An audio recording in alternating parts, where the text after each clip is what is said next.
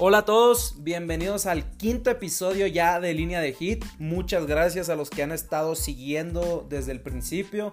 Bienvenidos a los que se suman a este nuevo episodio. Vamos a hablar de las grandes ligas. Estoy, pues en la previa es el episodio que más emocionado me ha tenido. Vamos a hablar de los standings, vamos a repasar qué equipos siguen siendo contendientes. Vamos a hablar de las series interesantes de fin de semana, como siempre. Y principalmente vamos a hablar de los cambios que se hicieron la semana pasada. El viernes era la fecha límite para realizar cambios en las grandes ligas. Y me atrevo a decir que es la, digamos, el cierre de cambios más emocionante que me ha tocado vivir.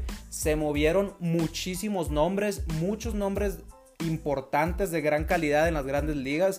Vamos a analizar principalmente a los equipos contendientes, si se reforzaron o no, si hicieron algún cambio. Y también vamos a analizar si se reforzaron con lo que les hacía falta y no solo añadieron nombres por añadir. Así que creo que con estos temas nos debe dar para un muy bonito episodio, para un muy bonito quinto episodio de esto que es línea, línea de hit.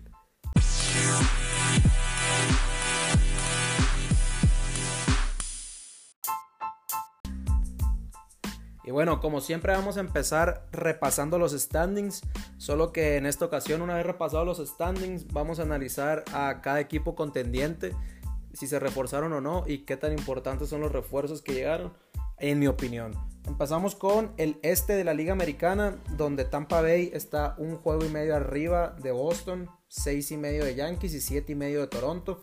Menciono a, a los cuatro equipos porque creo que aún estos cuatro equipos tienen posibilidades de meterse a playoff. Boston y Tampa obviamente de ganar la división. Yankees y Toronto por menos posibilidades de a la división, pero sí de pelear un comodín. Y los quiero mencionar porque creo que cualquiera de estos equipos que se meta a playoff es un candidato para avanzar, para llegar a la Serie Mundial. Creo que la Liga Americana tiene en la división este la división más fuerte, específicamente en bateo. Creo que estos cuatro equipos son muy fuertes al bat. Vamos a analizar sus cambios. Tampa Bay, pues relevante, solo llegó Nelson Cruz, un jugador bastante experimentado, bateando 281, 21 home runs, 53 producidas, incluso fue All Star este año. Creo que Tampa Bay sí tiene muy buen cuerpo de, de picheo. Sí les hacía falta un bate experimentado como Nelson Cruz, pese a que el año pasado pelearon Serie Mundial. Creo que Nelson Cruz, que tiene también mucha experiencia de playoff, le puede ayudar a mucho talento joven que tiene Tampa Bay, incluso ya con experiencia, pero creo que Nelson Cruz puede aportar mucho dentro del, del dogout también, además de que pues, sabemos que es uno de los principales jonroneros en las grandes ligas en los últimos años. En segundo lugar, Boston. Yo soy aficionado a Boston. Llegó Carl Schwarber. No me quejo, pero no estoy muy contento con ello. Creo que Boston necesitaba ir más por un lanzador abridor. Si no así, tal vez algunos relevistas de calidad. Llegó Kyle Schwarber, que es un excelente bateador. Obviamente a ningún equipo le estorba ni le sobra un Kyle Schwarber, pero creo que ese presupuesto lo pudieron haber gastado mejor en picheo. Por ahí llegó un relevista de los Twins, que la verdad ni me acuerdo de su nombre porque es un relevista como hay muchos en las grandes ligas, no, no es algo que necesitáramos y que nada más llega pues a hacer más bulto. Cal Schwarber 2.53, 25 home runs, 53 producidas. Sabemos que estaba muy encendido antes de lastimarse. Eh, Boston probablemente va a necesitar, se va a resignar a hacer 7 carreras o más por partido para poder ganar. Le ha estado funcionando esta temporada para ganar juegos. Creo que le puede alcanzar para al menos asegurar un puesto de comodín, pero ya en series de playoff, creo que esa falta de picheo les puede afectar mucho. En tercer lugar están los Yankees de Nueva York, que creo que son los que más, mejor se movieron más bien en, la liga americana. Llegó Joey Galo, les hacía falta un jardinero, de preferencia zurdo, y vaya zurdo que trajeron. Zurdo de poder, un muy buen guante, no es muy rápido, pero bola que puede atrapar es, seguramente se la va a llevar. Y creo que va a conectar muchos home runs ahí en el Yankee Stadium, que sabemos que se le da muy bien a los bateadores zurdos. Una muy buena adquisición por parte de los Yankees. También añadieron otro bat zurdo de mucha calidad como Anthony Rizzo, con todos los problemas que ha tenido Luke Boyd y no han podido encontrar quien cubriera definitivamente esa posición de primera base. Creo que encontraron un muy buen suplente para Luke Boyd. Sabemos que Anthony Rizzo ya ganó Serie Mundial, es un experimentado bateador de lo mejor de las grandes ligas. Es verdad que no estaba teniendo su mejor temporada, pero muy muy buenas adquisiciones de los Yankees, específicamente porque ambos son zurdos. Estaba muy cargada a bateadores derechos ese line-up y creo que no, no pueden haber encontrado mejores piezas a la zurda como estos dos que trajeron. Por ahí también creo que llegó, bueno, trajeron a Andrew Heaney de, Los Ángeles Angels, un pitcher abridor zurdo que aquí sí no, no entiendo para qué lo trajeron. Pitchers, me voy a atrever a decir mediocres, ya tienen mucho los Yankees. Creo que Andrew Heaney no era necesario, tal vez porque era zurdo y andaban buscando algún lanzador zurdo. Yo creo que se precipitaron. Un pitcher que estaba lanzando 6 ganados, 8 perdidos, arriba de 5 de efectividad. Incluso ya hizo su debut contra los Orioles y le batearon feo. 4 innings, 4 home runs. Este, simplemente espero que por el bien de los Yankees, Heaney pueda mejorar su nivel. Se ve complicado porque es el nivel que ha mostrado toda la temporada. Tal vez no quisieron gastar mucho en, en pitchers abridores porque están esperando que vuelva Corey Kluber. Y bueno, debutaron al dominicano 23 años Luis Hill en la semana, que le fue bastante bien, seis entradas sin permitir carrera. Probablemente por ahí va que los Yankees se enfocaron más en bateo y no gastaron tanto en picheo. Y por último, Toronto, los Blue Jays, que sabemos el line-up de miedo que tienen, se movieron bastante inteligente. Trajeron a José Berríos, que es uno de los mejores abridores de la liga. Eh, viene de los Twins, por si no lo conocen. 8 ganados, 5 perdidos, 3.31 de efectividad. Es de mis lanzadores favoritos. Claro que les hacía falta un abridor a estos Blue Jays. De verdad, 5 estrellas a este movimiento. Que, deben estar muy emocionados. Incluso ya hizo su debut y ganó el partido el fin de semana. También trajeron a Brad Hand, que es un muy buen, un muy buen lanzador también de calidad. 3.83 sabemos que, de efectividad, perdón, sabemos que es un, un, equipo que le faltaba mucho picheo, que había batallado mucho tanto con abridores y relevistas, y se reforzaron bien, incluso por ahí llegó el experimentado Joaquín Soria, el mexicano, que no le había ido bien con Arizona, pero es un pitcher ya veterano que ya no está en sus mejores años, puede ayudar mucho a un line-up, a un roster joven, y bueno, ya debutó incluso y hizo una entrada de 1, 2 y 3, ponchando a 1 creo que el nivel que ha mostrado en Arizona no es el que puede dar todavía Joaquín Soria. Y creo que es muy, muy buena adquisición también para, para Toronto, que se movió inteligentemente, agarró piezas donde necesitaba, nada de bateo y reforzó muy bien el picheo. Vámonos a la división central, donde los White Sox pues se la van a robar la división, están a 9 y medio de su más cercano perseguidor que es Cleveland. Así que solo vamos a hablar de los de los movimientos que hicieron los White Sox eh, en esta ventana. Llegó nada más y nada menos que Craig Kimbrell, el mejor relevista disponible, que junto con Liam Hendricks pues van a ser el 1 y 2 más dominante, yo creo que para octava y novena entrada que puede existir en las grandes ligas. Craig Kimbrell, fíjense, tiene 0.47 de efectividad.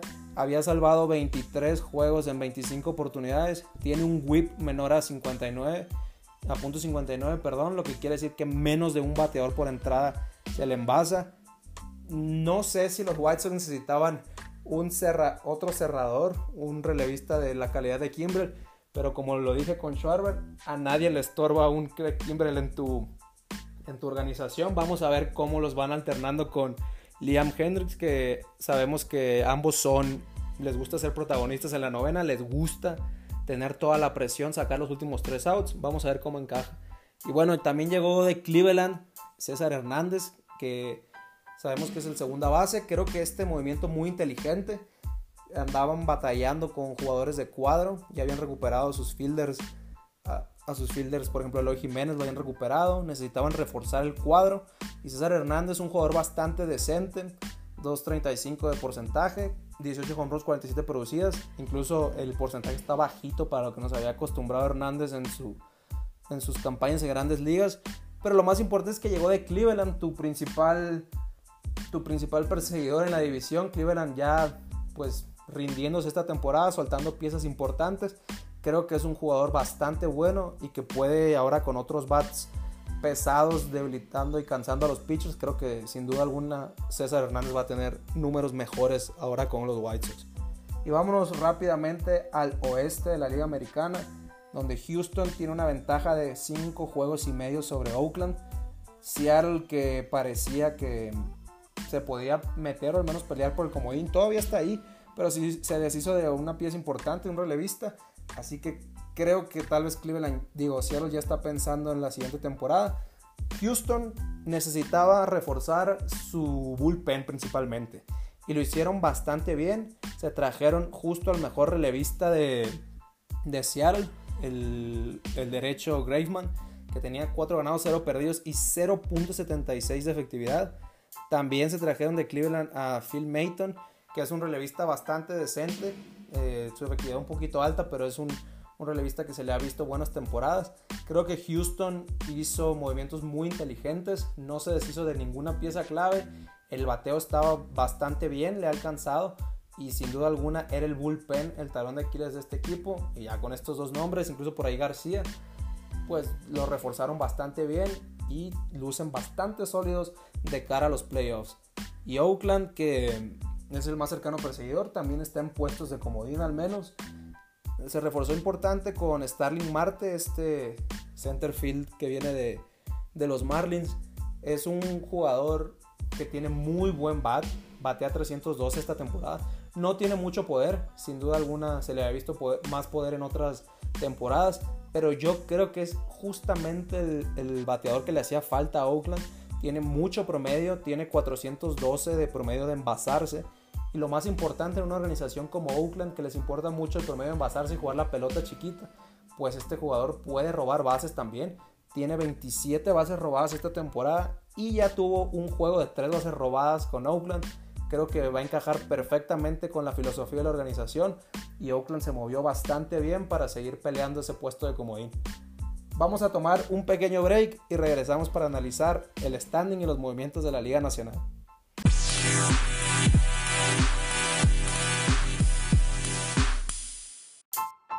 Ahora nos metemos con los standings y refuerzos de la Liga Nacional, pero antes quisiera mencionar que olvidé en los Atléticos de Oakland que adquirieron al relevista Andrew Chafin, eh, relevista zurdo bastante bueno de los Cubs, una pieza muy importante para la organización. El relevista tiene efectividad de 1.93 esta temporada y creo que si Oakland iba a reforzar el picheo, sin duda alguna era mejor hacerlo en los relevistas que con los abridores. Ahora sí nos metemos a la Liga Nacional. Vamos a comenzar a repasar el este. Una división que está muy muy apretada. Tenemos a los Mets como líderes de la división. Muy cerquita a Filadelfia un juego y medio. Y también muy cerquita a Atlanta dos juegos y medio. Washington como tal no, no lo podemos descartar porque está a seis juegos y medio.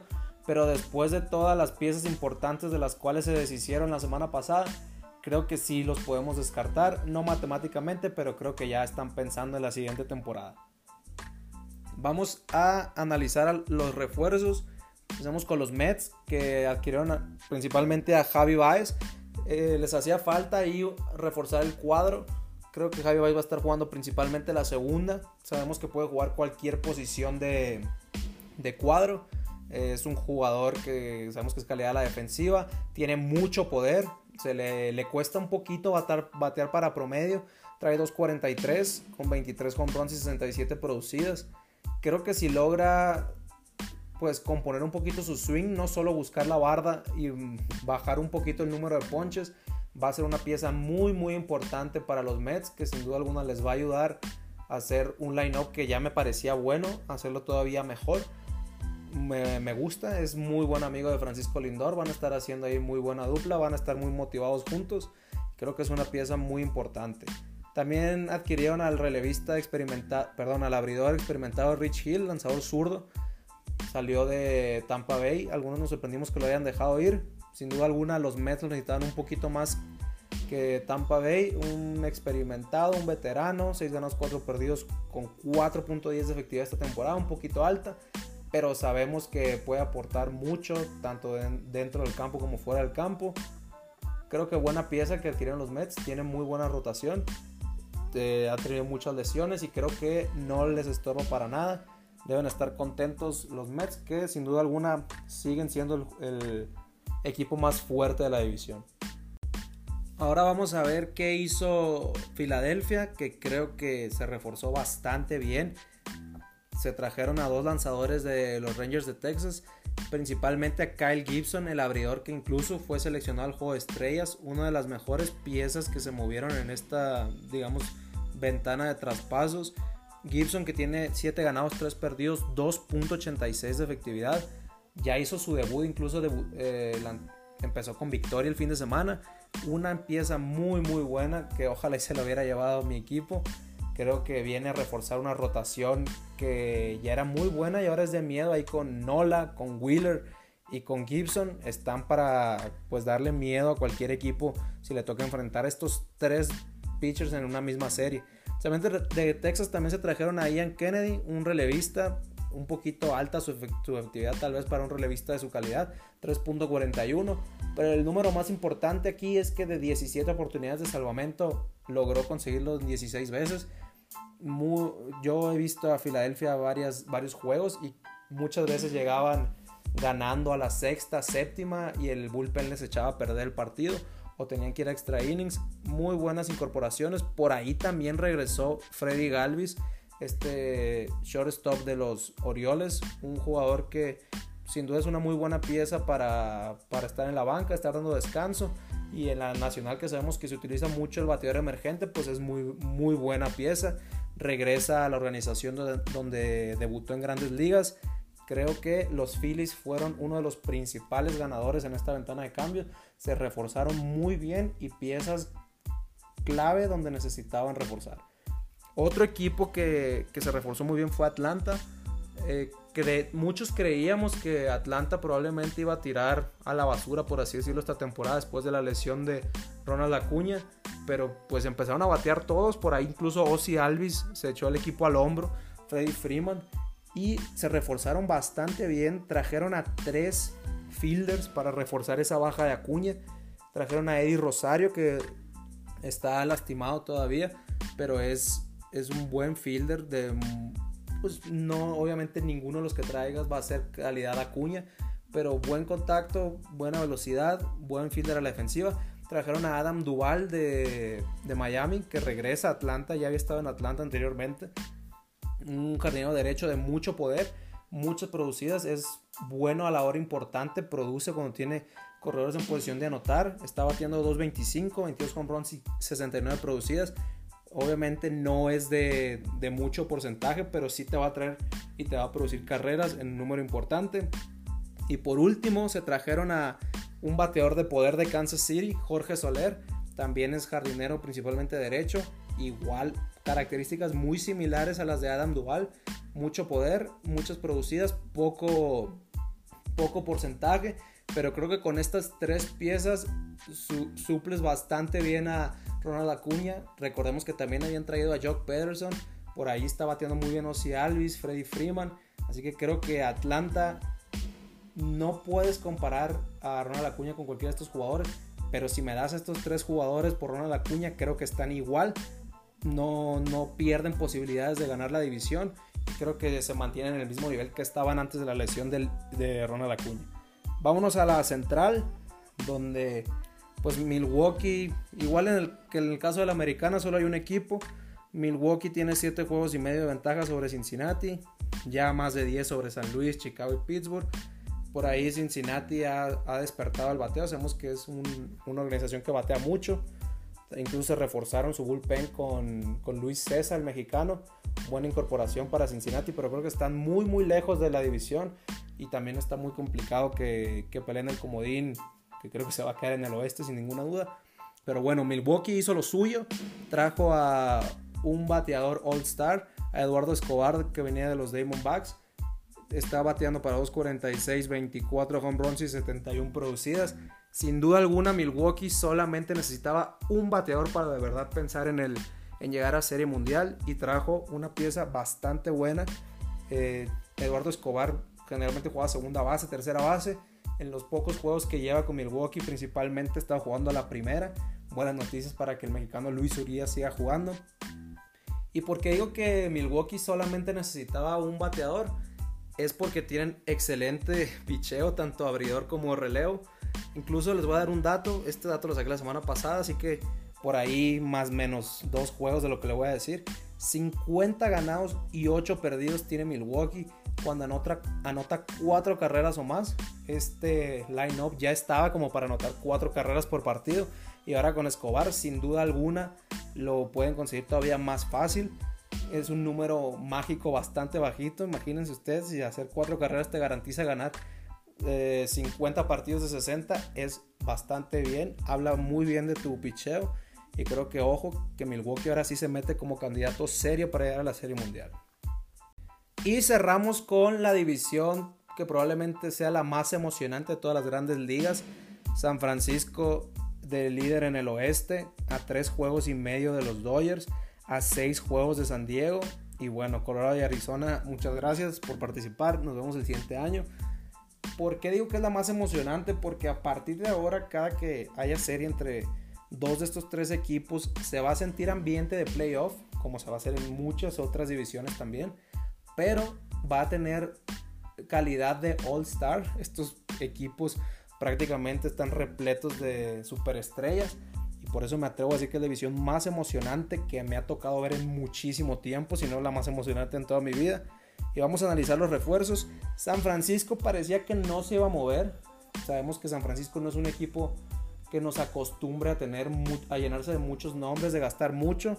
Por ahí parecía que no se iba a reforzar con nada y prácticamente minutos antes de llegar a la hora límite para hacer cambios, dan el bombazo, se llevan a Chris Bryant, una de las piezas más codiciadas este año. Sin duda alguna sabemos que San Francisco no necesitaba nada en el picheo, mucho menos en el abridor. No les hubiera estorbado un relevista tal vez, pero necesitaban bateo y trajeron una pieza muy muy importante como Chris Bryant. Este jugador que además puede jugar tercera base y fielder izquierdo, ya ha jugado ambas posiciones incluso en los pocos partidos que ya tiene con San Francisco. 2.63 de promedio, 19 home runs y 52 producidas. Un jugador que sabe responder en momentos importantes, momentos de presión. Ya fue campeón con los Cubs en 2016 Creo que no pueden haber encontrado mejor pieza los gigantes. Y ojo, que calladitos, calladitos, no han soltado el liderato de la división oeste. Ahora los Dodgers, que me atrevo a decir que fueron el principal ganador en estos en este ventana de, cambios porque se reforzaron y se reforzaron con jugadores en posiciones específicamente que necesitaban por ejemplo, el primero que cayó fue Danny Duffy, este abridor de Kansas City. 4 ganados, 3 perdidos, 2.51. Viene a reforzar una rotación que estaba de miedo al iniciar la temporada.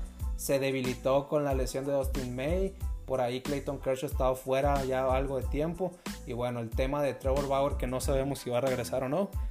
Trajeron a Danny Duffy, bastante buen abridor es un pitcher que sin duda alguna no va a desentonar con las expectativas de este equipo.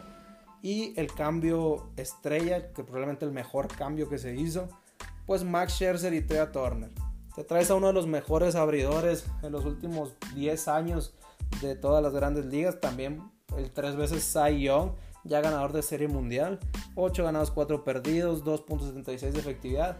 Y bueno, todos conocemos a Max Scherzer, el gran competidor que es que la presión no le afecta. Ya ha estado muchísimas veces en situaciones de presión y va a ser un super abridor para estas series divisionales contra San Francisco y San Diego.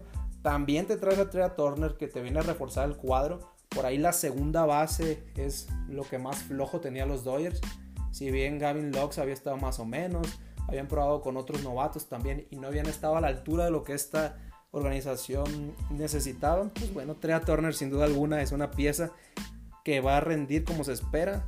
También batea mucho promedio, 3.22 está bateando esta temporada. Tiene buen poder, 18 home runs y produce también 49 eh, impulsadas esta temporada. Creo que eh, también le faltaba mucho un, bateador de contacto a los Dodgers. Hemos visto que eh, varias veces les cuesta anotar. Por ahí Mookie Betts no ha sido el primer bat que se necesita. Han intentado con Taylor, han intentado con otros. Creo que Trea Turner viene a solucionar ese problema. El principal problema para mí que tenían los Dodgers. Así que sin duda alguna los Dodgers buscando repetir. Por ahí me quedé con ganas de que agarraran algún relevista. No porque no confíe en Jensen, sino porque creo que les hacía falta ahí un setup o incluso meterle presión a Jansen para que retomara nivel. Pero bueno, los Dodgers siguen siendo una amenaza en picheo y en bateo. Vamos a ver, buscan repetir, a ver si les alcanza. Vámonos con San Diego, que estuvo muy cerca de, agarrar a Mark Scherzer. Por ahí los Dodgers, el doble beneficio de llevarse a Mark Scherzer.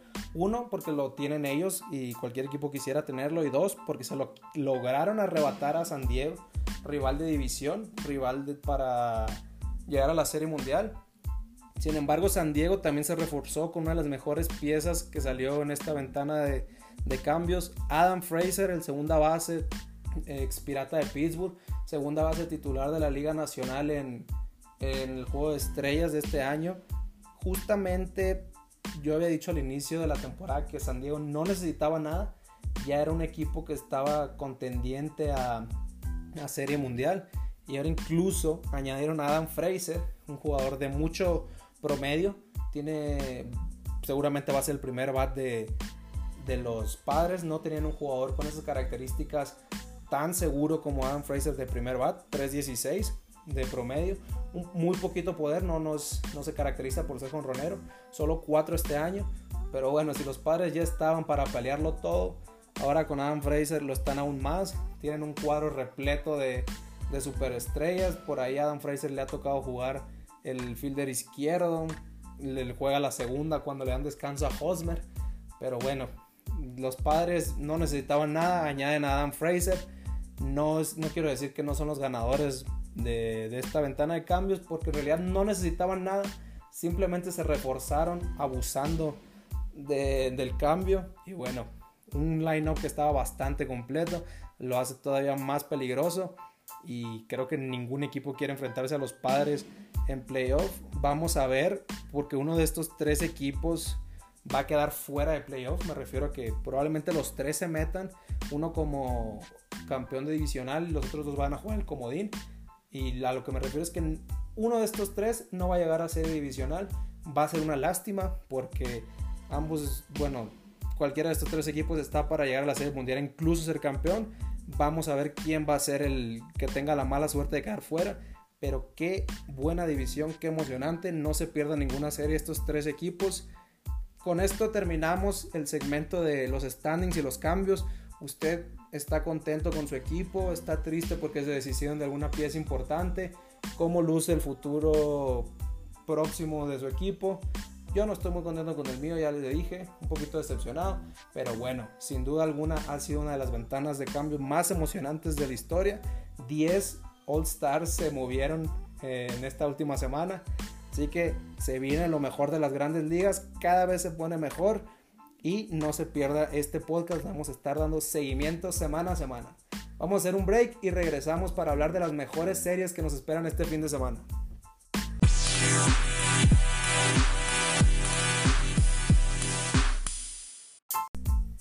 Y por último vamos a analizar las series interesantes que nos depara este fin de semana. Series ya sea interesantes para puestos divisionales y por ahí alguna que otra serie que se preste para apostarle a las altas o a las bajas. Vamos a empezar con la serie de Boston visitando a Toronto. Esta serie que es muy importante para, para las posiciones divisionales. Como vimos, Boston está todavía peleando el, la, división, incluso Toronto está peleando la división y comodín. No se puede descartar a ninguno y Tampa Bay no la tiene asegurada todavía. Y digo muy importante porque es una serie divisional que siempre la victoria pues vale doble porque le estás quitando también una victoria a un competidor directo ya sea por la división o por puestos de comodín en este caso. Esta serie me gustaba mucho también para altas pero no la voy a dar porque los abridores de, Toronto han estado intratables en el último mes. Las últimas nueve aperturas, este, los abridores de Toronto, Manoa, eh, este, ¿cómo se llama? Ryu, incluso Robbie Ray han estado lanzando muy bien. Ahora súmale eso a Berríos. Y además el bateo de Boston ha estado muy apagado estos últimos, estos últimos juegos. Creo que se puede combinar para que Boston no bate mucho. Ojalá y no sea el caso. Es una serie divisional con tintes de playoff. Que sabemos que aquí no solo se juega con las habilidades, sino juega con corazón, se juega con otras cosas y todo puede pasar. Serie interesante. Otra serie que es directamente por, por la división es la de los Mets visitando a Filadelfia. Filadelfia que está un juego y medio atrás de los Mets. Digamos una posible barrida de Filadelfia o ganar o ganar la serie lo puede poner como líder divisional. Esta serie sí me gusta para bajas también. Ya mencionamos la buena rotación de Filadelfia, los refuerzos como Gibson y los refuerzos en el bullpen. Además que sabemos que los Mets han sido una muy buena rotación todo el año. Vamos a ver si se da este análisis. Me gusta para bajas de 8 y medio los partidos. Una serie que se va a jugar, digamos, como les dije, de playoff. Vamos a estar viendo mucho cuidado con, con cada movimiento de los managers yo no, me la perdería por nada porque literalmente el que gane esta serie va a terminar de líder divisional. Esperemos que se den las bajas también, ¿no? Otra serie que no es de rivales directos, pero es tal vez una serie de playoff adelantada, es San Francisco visitando a Milwaukee, ambos líderes de su división. San Francisco con un poquito más de presión que Milwaukee. Milwaukee la puede dar como un ejercicio previo a los playoffs. San Francisco la tiene que usar como gano o los Dodgers y los padres me alcanzan. Esta serie también me gusta para las bajas. Creo que bajas de 8 y medio podemos ver en cada partido. Son dos, me atrevo a decir las dos mejores rotaciones abridoras y cuerpos de picheo de todas las grandes ligas. Por ahí, bueno, si no son de las grandes ligas, al menos sí de la Liga Nacional junto con los Dodgers. Vamos a, a ver si Milwaukee puede dar un golpe sobre la mesa. Muchos los han subestimado, que solo porque está en la división débil andan así. Vamos a ver, una posible barrida contra San Francisco haría que la gente se traiga esas palabras. Una serie que va a ser muy interesante, específicamente si les gusta el picheo. Mm, no hay muchas, muchas series que me gusten completamente para altas. Que ya sabe que en este podcast damos altas de 8 y medio probablemente la serie de Pittsburgh visitando a los Reds, principalmente por el mal picheo de Pittsburgh y el buen bateo de los Reds. Pero los Reds tampoco son un equipo que pueda presumir de muy buen picheo. Todavía tiene algunos bateadores importantes Pittsburgh como Reynolds y Ryan Hayes. Vamos a ver si se pueden dar las altas. Otra que tal vez me guste para altas de 8 y medio es la de Miami con los Rockies, principalmente porque sabemos que van a jugar en Colorado, ya la, la pelota vuela mucho. No sé si se vayan a dar, o sea, digamos, si estuviera empezando la temporada, sin duda alguna se dan, pero son equipos que ya se desarmaron, ya están pensando en la siguiente temporada. Vamos a ver con qué tanta motivación juegan, pero usualmente estas series donde hay dos equipos que no pelean nada, o se ponen muy buenos en picheo o se ponen a darse con todo entre ellos, van a jugar en Colorado, esperemos que sea el caso. Y bueno, muchas gracias. Con esto llegamos al final de este episodio. Un episodio que tenía muchísimo contenido de qué hablar. Muchísimo contenido del cual opinar. Le digo que yo estaba muy emocionado de hablar de todos esos cambios que se hicieron. Cómo dejan parados a los equipos de cara al cierre de temporada. Espero que le haya gustado mucho. Espero que su equipo se haya reforzado como usted quería. Y espero eh, verlo aquí, bueno, que me escuche, escucharnos aquí dentro de una semana en lo que sería el episodio número 6 de Línea de Hit. Muchas gracias a todos de nuevo. Me encuentran en Twitter como arroba jmdeportes17 y nos vemos la próxima semana en esto que es Línea, Línea de Hit. Hasta pronto.